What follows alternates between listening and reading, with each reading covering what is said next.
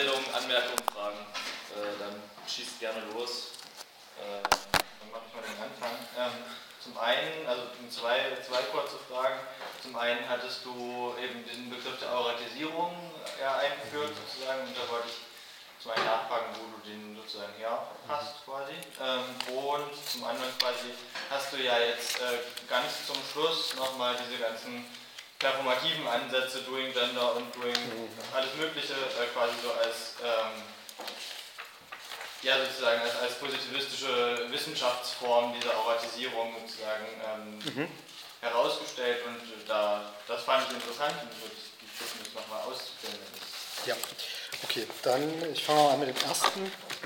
Also die, der Aura-Begriff, der habe ich tatsächlich, ähm, also ich bin mir nicht sicher, ob das der beste Begriff ist, ob das, was ich da beschrieben habe, als Phänomen zu beschreiben. Aber ähm, ich habe tatsächlich bei Walter Benjamin gefunden, ähm, den Fragmenten gemischten Inhalts, autobiografische Schriften. Ich glaube, beim, ähm, beim äh, Kunstwerk im Zeitalter der technischen Reproduzierbarkeit dürfte man auch was dazu finden. Ähm, und zwar ähm, geht es ja bei, also bei ihm darum, dass er sagt, sozusagen, ähm, es gibt diese Aura und diese Aura besteht aus einer ähm, ornamentalen Umzirkung. Ähm, das heißt also, er sagt zum Beispiel, das Kunstwerk kann nur als Kunstwerk erscheinen, weil da auch noch irgendwas drumherum ist. Also ein Kunstwerk, was im Keller steht, wird vermutlich nicht als die hohe Kunst angesehen, weil, Kunst, also weil sozusagen der Wert einer Kunst oder so ja, ist ja etwas, was ich zuschreibe. Es ist nicht etwas, was in den Dingen selbst drin ist. Die haben zwar selbst eine bestimmte Aura durch ihre Beschaffenheit, aber ähm, das muss verstärkt werden durch irgendwas drumherum, was ich mache. Wenn ich, wenn ich also sagen wir mal, den, den Monet irgendwie im Keller äh, stehen habe und die Ausstellung dort stattfinden lasse, ja, äh, wird er nicht dieselbe Aura haben, wie, wie er noch im Louvre hängt oder in einem Museum. Ja, das ist das eine. Und zum Zweiten, dass auch das, was in dem Kunstwerk selber dargestellt ist, ähm, sozusagen ich nicht sagen kann, ähm, der goldene Schnitt ist ja jetzt perfekt ausgeführt, deswegen ist das jetzt das perfekte Kunstwerk. Ja?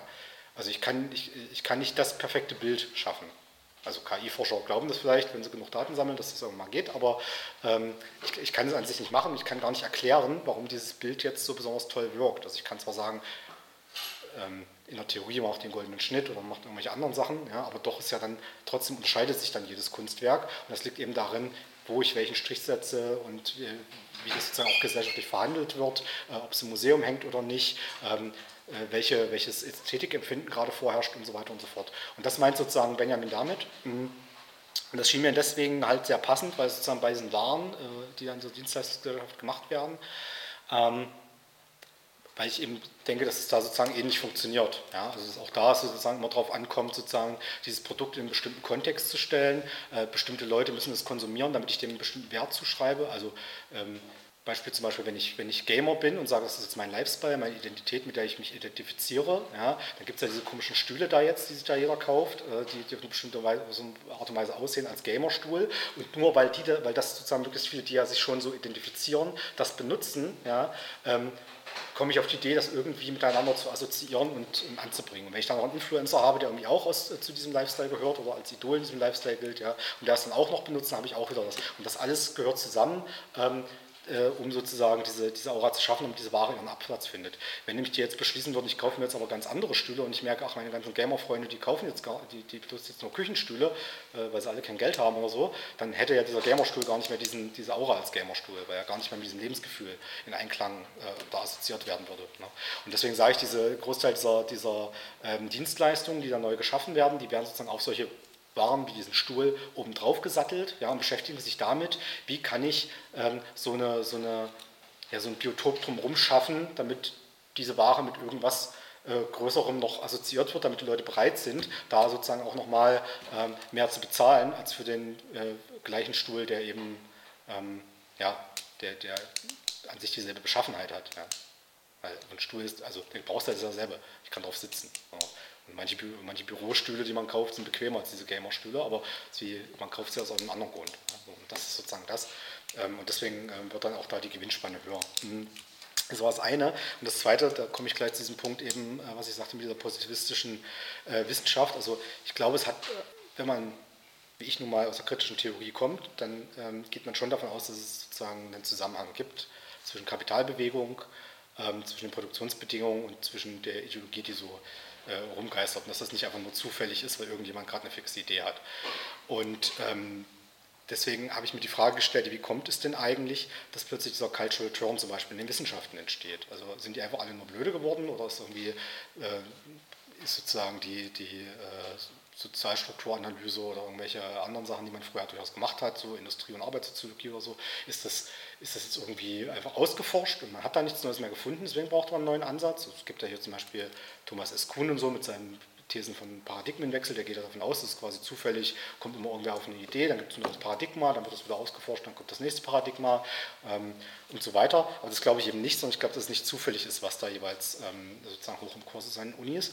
Und dann habe ich mich gefragt, gut, also derzeit ist ja das, was da auch im Kurs ist, oder was ich auch im Studium selber erlebt habe, gerade so im Pädagogikstudium oder solchen Sachen, was ja sehr auf den Dienstleistungssektor zielt, äh, was da ja auch im Kurs ist, ist die, äh, sind ja diese ganzen Begriffe von Inszenierung, von äh, Ritual, das Symbolische, ähm, eben diese ganzen Doing-Irgendwas-Sachen, also alles Dinge, die sich damit beschäftigen, wie wir sozusagen in der sozialen Interaktion ähm, bestimmte Ideen, Werte, Identitäten plausibilisieren ja, und dafür sorgen, dass die so anerkannt werden. Also wie sozusagen in der Interaktion eine bestimmte Identität herstellbar ist, sagen wir als Mann, als Frau, was auch immer, ja, ja, das steckt ja in diesem Begriff Doing Gender. Und indem Sie sich mit all dem beschäftigen, liefern Sie ja, äh, also analysieren Sie im Grunde nichts anderes als genau dieses Oberflächenphänomen, was passiert, was sozusagen an diesen auratischen Waren hängt. Ne? Also das, was diese Leute praktisch machen in diesen Dienstleistungsberufen, das wird da quasi ähm, versucht analytisch äh, irgendwie zu fassen und damit denen ja auch ein Handwerkszeug irgendwie zu geben, äh, wie man es wie sozusagen machen kann. Ja? Ähm, was ich aber sozusagen nicht hilft und, und positivistisch ist, ist das eben, weil es eben auf dieser Oberflächenebene verbleibt, weil es eben nicht mehr dann, danach fragt, in welchem Zusammenhang mit der Gesellschaft steht das, ähm, was hat es vielleicht mit Kapitalismus zu tun ähm, und so weiter. Ja, warum gibt es da vielleicht auch die, ähm, ja, warum ist es vielleicht auch begrenzt und ich kann eben nicht alles Doing machen, äh, was ich will, sondern ähm, anything goes und so, sondern warum ist es sozusagen, äh, gibt es da so eine gewisse notwendige Tendenz dahinter. Hm. Genau, ähm, deswegen habe ich es positivistisch äh, sozusagen genannt. Ja. Und im Übrigen, vielleicht um das noch gleich mitzuerwähnen, und da, also auch diejenigen, die jetzt mal anfangen, sozusagen jetzt die äh, alten Malocher oder sozusagen die Selbstständigen oder es gibt ja so Tendenzen, das dann sozusagen jetzt wieder hochzuhalten und zu sagen, ja die, also im Gegensatz zu diesen ganzen äh, jungen Aufsteigern und so weiter, sind das ja noch die besseren, weil die sind ja wesentlich so plemplem und machen keinen Gendergaga oder so. Ja. Ähm, auch diejenigen machen ja nichts anderes, als sozusagen an der Oberflächenebene nur verbleiben und nur zu gucken, was ist irgendwie aus ihrer Sicht das kleinere Übel und womit identifiziert man sich gerade, wer verliert gerade, wer gewinnt gerade. ich gucke halt, wer ist gerade in der Regierung, behauptet einfach das Gegenteil und nenne das dann Kritik. Das ist halt äh, langweilig. Also und bereitet, glaube ich, auch nur die nächste Modernisierung des Kapitals vor. Weitere Wortmeldungen? Fragen? Verständnisfragen vielleicht auch? Hat es gesagt, ähm, dass sozusagen diese Kritik von der, von der alten Schule der Arbeitskritik mhm. ähm, widerlegt worden ist dadurch, also wir haben sozusagen auf jeden Fall irgendwie eine Technisierung erlebt, es sind äh, immer mehr Leute, immer weniger Leute sozusagen im Bereich mhm. der Industrie Ähm, und hat es aber gesagt, dass es eventuell sein kann, dass zum Beispiel durch KI oder sowas die auch vielleicht in weiter Zukunft ersetzt werden können. Würdest du denn sagen, dass diese alte Arbeitskritik theoretisch dann wieder aktuell werden könnte? Oder dass, also sozusagen auf den anderen Sektor bezogen, oder dass es generell nicht passieren wird, dass sozusagen der Mensch durch die Maschine ausgetauscht wird und ähm, immer mehr Menschen halt ihre Arbeit sozusagen verlieren und dadurch, äh, also halt wie diese alte Arbeitskritik sozusagen ist, ähm, das Konsumverhältnis nicht mehr da ist und alles. Also, dass ich das übertragen könnte und dann die alte Arbeitskritik wieder aktuell werden könnte. Mhm. Ähm, ich finde diese Prognosen immer sehr schwierig, aber ich glaube, ähm, also ich, ja, ich glaube nicht, dass es sozusagen unter dem Kapitalverhältnis funktionieren kann also nicht kompatibel mit dem Kapitalverhältnis, weil das braucht ja irgendeine Form von ähm, Ausbeutung von Lohnarbeit als Wertschöpfungsgrundlage. Ja. Ähm, und selbst wenn sozusagen diese notwendigen Arbeiten damit reduziert werden könnten, was ja an sich auch eine nette Sache ist, dass man davon weniger, ne, dass diese, also klar sind Homeoffice-Jobs sicherlich äh, besser und weniger anstrengend als sozusagen diese alte fadistische, fordistische Malocher-Tätigkeit, aber gleichzeitig wird so ein äh, Restposten von äh, notwendiger Arbeit auch in diesen Bereichen überall bleiben. Ähm, also irgendein Paketbote wird immer noch das Paket bis vor die Tür bringen, auch wenn man da jetzt mal so von fliegenden Drohnen und sonst was äh, äh, äh, träumt, aber auch die muss ja jemand zusammenschrauben oder steuern oder was auch immer. Also so ein gewisser Rest wird da bleiben. Ähm, und ja, natürlich wäre eine Arbeitszeitreduktion möglich und wünschenswert, sie ist aber auch innerhalb des Kapitalismus. Ne? Weil auch der Kapitalismus, ähm, und darauf basiert ja lange Zeit sozusagen diese, diese ähm, diese fordistische ähm, industrielle Wohlfahrtsgesellschaft, die basiert ja darauf, dass man durchaus mehr Freizeit und mehr Konsummöglichkeiten den Leuten gegeben hat, ja, ähm, weil man wusste, dass man, also, also weil, es ja, weil das sozusagen, also hat es nicht freiwillig gegeben, aber sozusagen die Gewerkschaften waren da ja auch ein äh, wichtiger Teil dieser Sozialpartnerschaft, ja, um das mit zu schaffen, weil ansonsten dieser Konsum schon viel eher in die Krise geführt hätte oder krachen, hätte krachen gehen können. Ne? Das heißt, sie haben mit diesen höheren Löhnen dafür gesorgt, dass sozusagen das Kapitalverhältnis sich nicht, äh, dass, dass die Kapitalverwertung sich nicht selber im Weg steht durch diesen tendenziellen Fall der Profitrate und so weiter. Ähm, aber auch das war ja irgendwann begrenzt, weil irgendwann dieses mit Wachstum allein nicht mehr, ähm, nicht mehr steuern, weil da irgendwann ja nichts mehr wegrationalisierbar war in diesen ähm, Industrieberufen oder eben ähm, dass dieser Profit nicht mehr steigerbar war. Ich würde aber nicht sagen deshalb, dass diese Arbeitskritik, ähm, dass die da wieder hilfreich sein wird. Und zwar aus folgendem Grund, weil ich glaube, also A, wird sie, wie gesagt, kann sie ja immer als im Sinne von, wir machen nur ein bisschen Arbeitszeitverkürzung, aber lassen das Kapitalverhältnis in der Welt ähm, bleiben. Und zweitens, weil ich glaube, das, das Hauptproblem des Kapitalverhältnisses ist ja überhaupt diese Trennung ähm, von, oder diese Produktion ständig von Gebrauchswert und Tauschwert. Ähm, dass es sozusagen immer diese abstrakte Arbeit braucht, die irgendwie in eine Ware reingesteckt werden muss und so weiter. Und ich glaube deswegen, ja, und das hatte ich ja vorhin bei dem äh, Tränkle und der Krisisgruppe gesagt, ich glaube nicht, dass es sinnvoll ist, ähm, so, eine Streichliste aufzustellen, nach dem Motto, da sind jetzt die Gebrauchswertschaffenden ähm, äh, die gebrauchswertschaffenden notwendigen Tätigkeiten und da sind die, die nicht notwendig sind. Ja. Wer sagt mir denn in dieser befreiten Gesellschaft, die Leute nicht sagen, ach, es wäre schon schön, wenn es die eine oder andere Dienstleistung noch gäbe oder es wäre trotzdem gut, wenn es noch Sozialarbeiter gäbe oder, oder, oder. Ja. Ähm, wer sagt mir denn, dass sozusagen, oder wer, wer, entscheidet denn, was jetzt da Gebrauchswert hat und was es nicht hat? Ja. Ähm, und ich glaube, dass man das innerhalb des Kapitalismus gar nicht entscheiden kann weil letztlich sind wir alle davon geprägt. Also äh, unsere Bedürfnisse von, von, vom Konsum und so weiter und auch ich und wahrscheinlich selbst das, was ich heute erzählt habe, kann, kann, kann sich veralten, ja, so wie sich die Arbeitskritik auch veraltet hat, ähm, weil wir alle sozusagen in dem Kapitalverhältnis stehen und deswegen auch ja unsere Denkform gewissermaßen geprägt ist von dieser Wertform. Ähm, und ich deswegen, wenn ich versuche jetzt schon irgendwie auszumalen, wie diese zukünftige Gesellschaft aussieht und was wir da alles wegrationalisieren können und was aber bleiben soll, ja, ähm, dann laufe ich immer Gefahr, eigentlich dann doch nur wieder eine Streichliste quasi aufzumachen für die jetzige Gesellschaft ähm, und selber Ideologie zu produzieren, ähm, sondern man müsste sozusagen erst das Kapitalverhältnis abschaffen. Ähm, und dann wird sich schon zeigen, welch, also wenn man sozusagen eine Gesellschaft schafft, in der tatsächlich für die Bedürfnisse produziert wird und geplant wird, in Absprache von Konsumenten und Produzenten, ja, ähm, dann würde sich ja überhaupt erst in so einer Art gesellschaftlicher Debatte ähm, rausstellen, was sozusagen die wahren Bedürfnisse sind, was nur künstlich durch Werbung, Werbung geschaffen wird. Das jetzt schon entscheiden zu wollen, das, äh, halte, ich, also das halte ich gar nicht für denkmöglich. Also, ja, deswegen würde ich sagen, lieber Kapitalismuskritik als Arbeitskritik. Sozusagen. Das wäre mein, mein Take dann. Ich hätte auch noch eine Nachfrage vielleicht, also gerade weil die erste schon, die ich eigentlich hatte, beantwortet hast mit der Begriff des, äh, der Aura. Wie sähe denn ähm, eine Kapitalismuskritik auf die Höhe der Zeit aus? Also es schließt jetzt an das an, was du gerade auch in mhm. der zweiten Frage gesagt hast. Klar äh, sind wir alle Menschen, die in einer kapitalistischen Gesellschaft groß sozialisiert geworden sind und deswegen immer so ein Denken irgendwie einherschließen und deswegen auch gar nicht darauf schließen können, was dann, wie du es mhm. ich bloß, äh, wie sähe denn nach einer Analyse, die du ja jetzt versucht hast, mhm. ähm, vielleicht eine Praxis aus? Reicht es einfach so ein Bewusstsein davon zu schärfen, dass wir halt eben Menschen in einer kapitalistischen Gesellschaft sind, die deswegen noch keine zukünftige Utopie konkret beschreiben können. Ähm, oder reicht es sich darüber bewusst zu sein oder wie schafft man diesen Schritt? Das ist jetzt die große Lenin-Frage, so ein bisschen was tun, ne? aber äh, ja, vielleicht das in die Richtung so ein bisschen zu lenken. Also, wie, wie sehr eine sinnvolle Praxis aus, wie machen, was zum Beispiel Gewerkschaften jetzt machen, reicht es, die Arbeitsverhältnisse zu verbessern im aktuellen oder mhm. Wie schafft man da so ein bisschen den Brückenschlag? Wenn ich es wüsste, würde ich es ja machen. ähm, nein, nein, ja, also ähm, grundlegend habe ich ja sozusagen versucht, nur die, den aktuellen Stand sozusagen auszubuchstabieren. Und wie gesagt, kann auch sein, dass ich hier nicht ganz getroffen habe oder da jemand noch eine bessere Idee hat. Aber ich glaube sozusagen, das Wichtigste wäre erstmal auch zu einer Analyse zu kommen. Ähm, die, all diese Ebenen, also subjektive Ebene, wie, wie sozusagen die Leute mit ihrer psychosozialen Konstitution sozusagen dieses Kapitalverhältnis verarbeiten, wie entwickelt sich das Kapitalverhältnis ähm, selbst und wie schlägt sich das in Ideologien, die gesellschaftlich zirkulieren, wieder. Ja, in diesem Dreiklang, wie es sozusagen die kritische Theorie auch gemacht hat, nur früher eben mit sozusagen ähm, dem autoritären Charakter und ähm, ähm, sozusagen der auf dem Kapitalverhältnis ja beruht hat. So, daraus ergeben sich bestimmte Ideologien, wie ja zum Beispiel auch die, der damalige Arbeitswahn oder solche Sachen.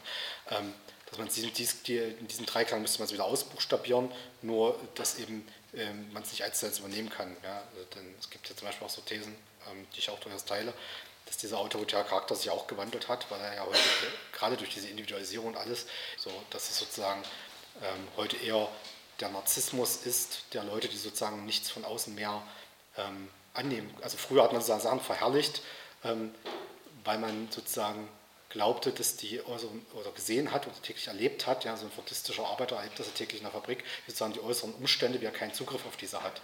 Während heute umgekehrt, ja, die Leute in diesen neuen Dienstleistungsberufen ähm, ja Subjekte voraussetzen, die so einen gewissen Narzissmus an den Tag legen, ähm, die bereit sind, sich ständig zu wandeln, also sprich eine Ich-Schwäche haben müssen, im, im, Sinne von, sie, sie, sie ähm, wenn ich ständig wandeln will, kann ich mir ja nicht allzu sicher sein, wer ich eigentlich bin. Ja, so.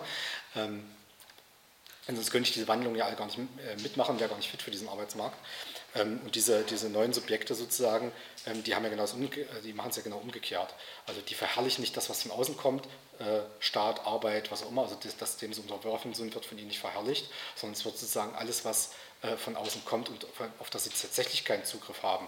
Natur, ähm, sagen wir jetzt einfach bei Corona konnte man das sehen. Also jetzt, es gibt eine Studie von Oliver Nachtwey über die Corona-Demonstranten. Äh, wenn man sich das durchliest, ähm, und Uli Krug hat eine ähnliche These, ähm, dann kann man sozusagen sehen, dass was, gegen was die sich ja vor allem wenden, ist sozusagen die Zumutung, dass es da Dinge geben soll in dieser Gesellschaft, die sie nicht im Griff haben und die nicht von ihnen abhängt. Ja?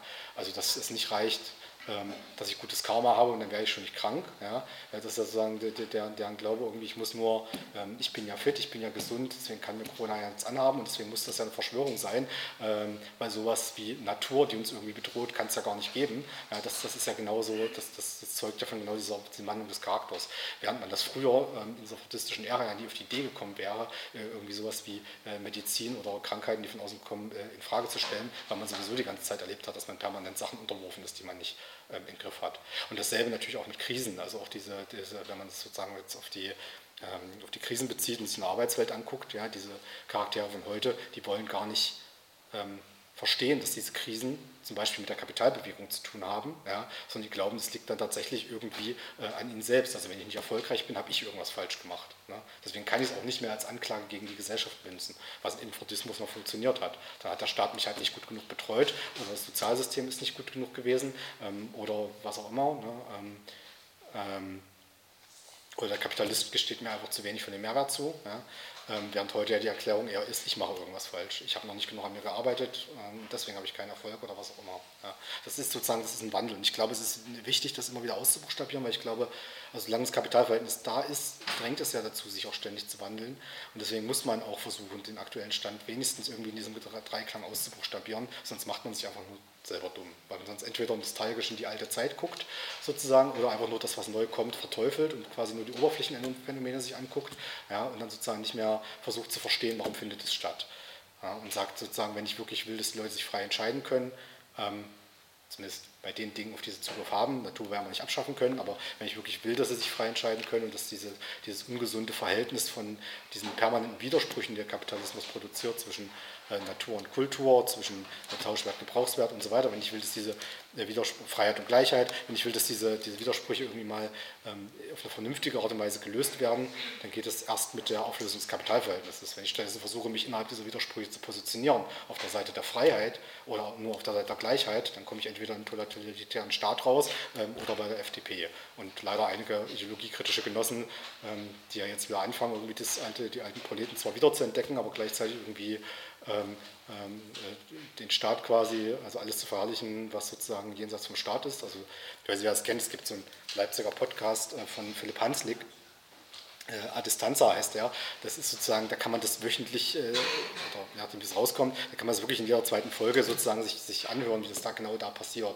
Ja, da wird dann irgendwie äh, erklärt, dass jetzt also äh, sozusagen Arbeit, äh, Leute, die sozusagen selber für ihren, ihren Lohn äh, aufkommen können, die also selbstständig oder eben die Taxifahrer oder ne, also alle, die irgendwie nicht vom Staat abhängig sind, die sind auf jeden Fall schon mal die Guten und die Bösen, das sind irgendwie die ganzen Sozialarbeiter und Linken, die da irgendwie von Staatsknete abhängig sind. Ja. Als ob irgendwie der selbstständige Handwerker nicht auch subventioniert würde. Also ich meine, man kann ja Handwerkerdienstleister von der Steuer absetzen, das ist auch eine Subvention.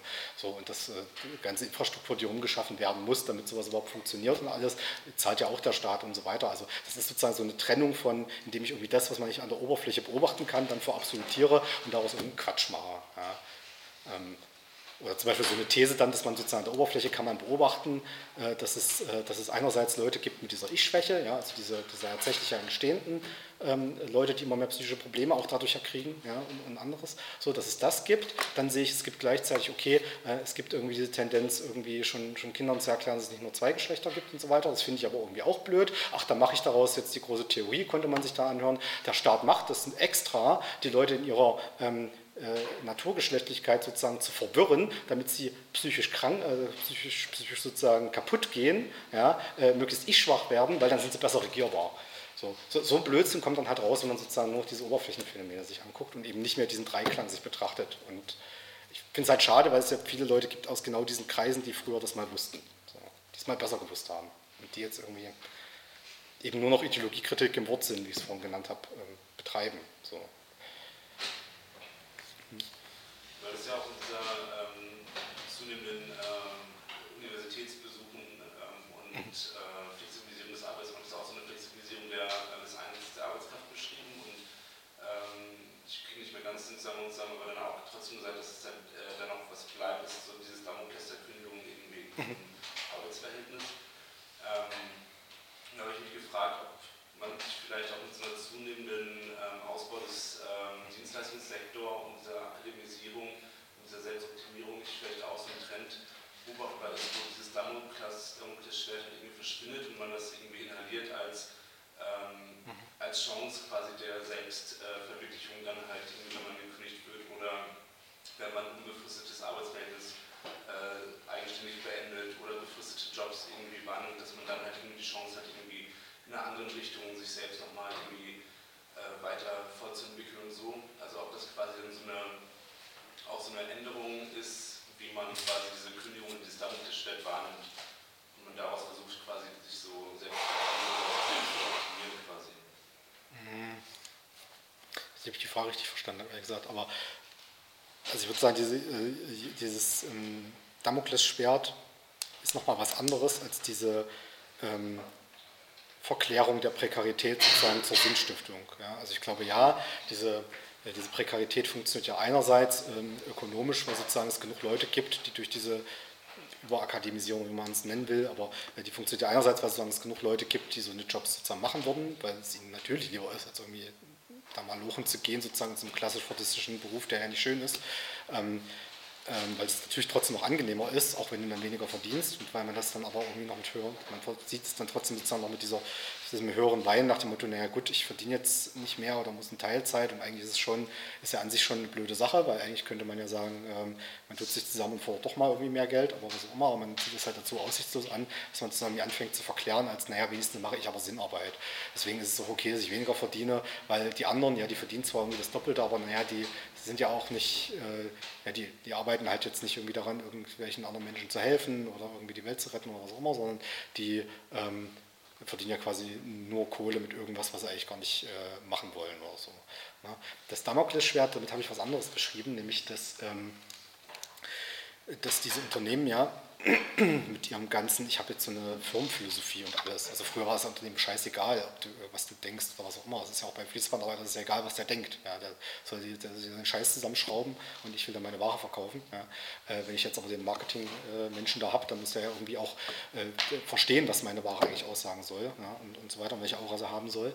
Ähm, deswegen verlangt man da sozusagen äh, ähm, eine Angleichung an diese Firmenphilosophie. Und da habe ich ja diese Parallele aufgemacht zu sagen, es ist ja wie eigentlich wie in einer Sekte. verlangt ja auch sozusagen ein ähm, Bekenntnis zum, zum, zum Glaubensbekenntnis. Ja? Und dafür kriegst du auch bestimmte Vergünstigungen. Du darfst jetzt hier mit Wohnen, Essen, äh, was auch immer. Ja? Ähm, aber sobald du dich sozusagen irgendwie gegen dieses Glaubensbekenntnis stellst, dann hast du ja dieses Damoklesschwert des Ausschlusses. Ja?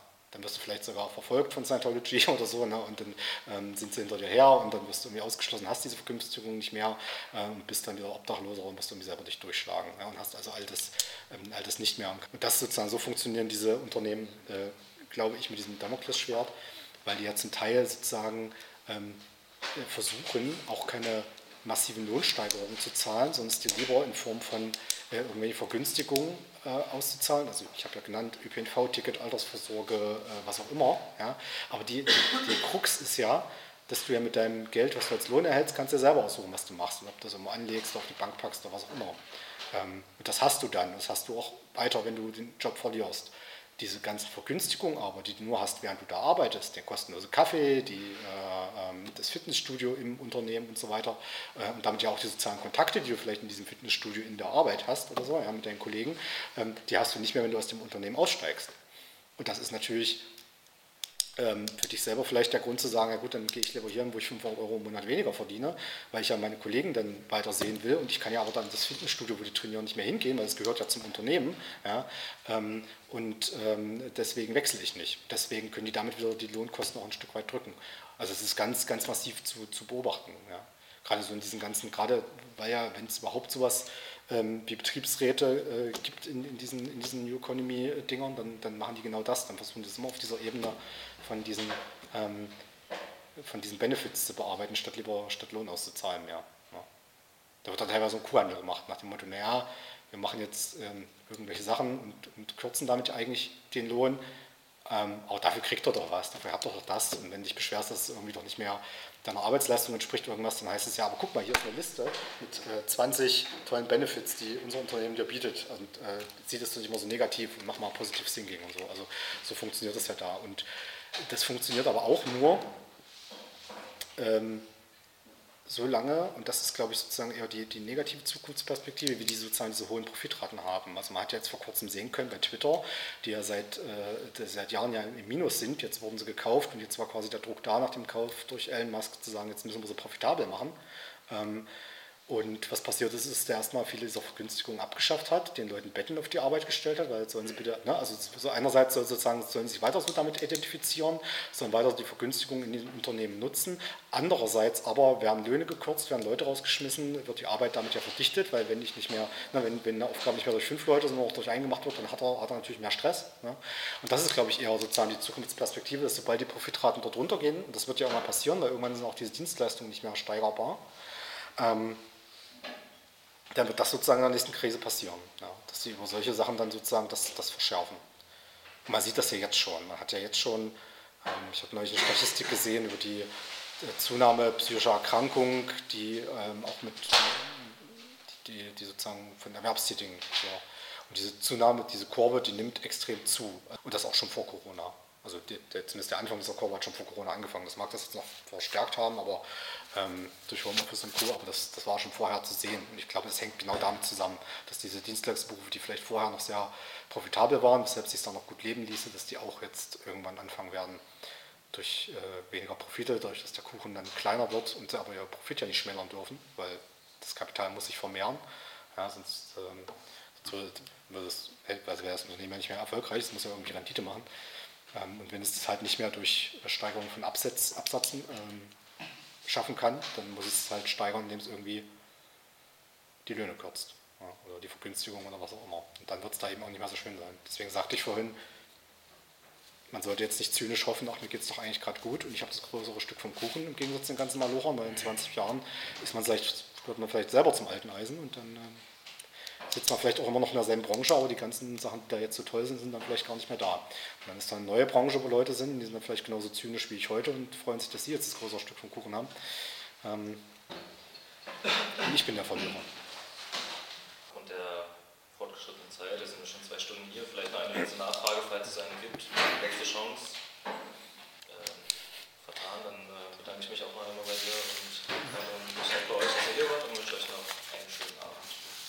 Entonces,